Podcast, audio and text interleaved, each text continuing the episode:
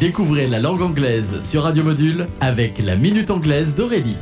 Hello everyone, welcome to La Minute Anglaise. Today, nous allons découvrir l'expression to drink like a fish, mot à mot, boire comme un poisson. Cette expression rigolote est très différente de celle utilisée en français habituellement, boire comme un trou, mais c'est pourtant exactement le même sens.